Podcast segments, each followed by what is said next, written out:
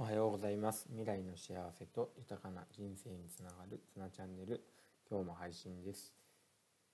えー、1週間終わって、えー、なんかほっとした気持ちもありますが、えー、この土日、え少し、え先のことを考えた仕事をしていきたいなと考えているところではあります。えっと今日はですね、え説明は短く分かりやすくという話をしたいなと思ってるんですけど、えー、昨日授業をやりながら、えー、まあ、このことに気づいて、えー、ハッとしてちょっとこうですね、え笑ってしまうような、えちょっとこう汗をかいてしまうような、え気持ちになりました。でもあのこれが、えすごくいい、ま授業だったなとも自分でも思うので、えー、ぜひ紹介させてください。えー、今、えーまあ、クラスの方では、えー、班ごとに縦割りですね、えー、1年生から6年生で遊ぶ企画を立てています。で条件があって、えー、3密にならないこと、えー、それから運動量があることそれから、えー、新しい遊びを提案することまあ、新しい遊びといっても、えー、どうしても鬼ごっことか、えー、そういうもの出てくるので、えー、定番の遊びの中にも一工夫をということで新しい遊び、えー、そして、えー、縦割りなので、えー、どの学年も参加できて交流ができるこの4つの条件をクリアする遊びを考えています。で1週間かけて、えー、自分たちで遊びの案を考えてまあ、準備をすることや、えー、説明の仕方役割分担などを決めて、えー、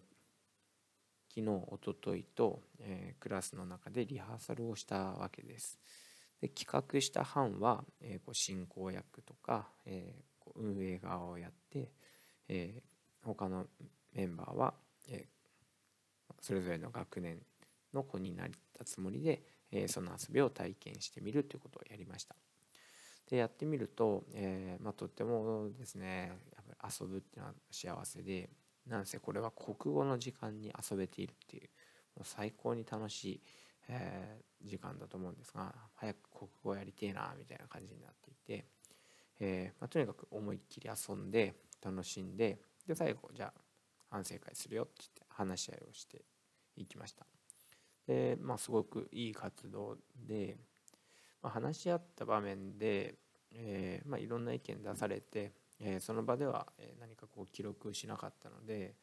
えー、じゃあ今日昨日は、え、話し合いから出てきた意見を、えまあ、企画した班ごとにワークシートにまとめて、え、こんな意見が出たから、え、改善案はこうするっていうことを、え、したわけです。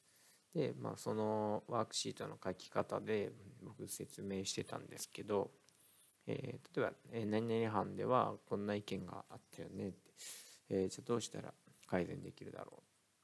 う。で子どもたちは子どもたちなりに、え、何々したらいいんじゃないですか？とかおおなるほど。じゃあ他にある。で他の子がなんかこういう意見もどうですか？みたいな感じで言ってきてというふうにまあなんか一つの例を挙げてああじゃあこのこの改善点っていうこの課題に対してはこういう改善ができるよねっ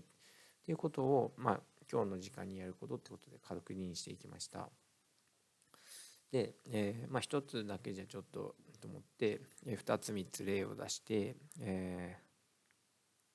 まあ、最後に出した例が説明が長いとつまらないっていう、まあ、説明がグダグダになってしまったり説明が分かりにくくて長くなったりするとつまらないそして時間もったいないよねってじゃあどうする？っていう話をした時になんか子供たちがこう自分のことをあなたのことですよみたいな感じで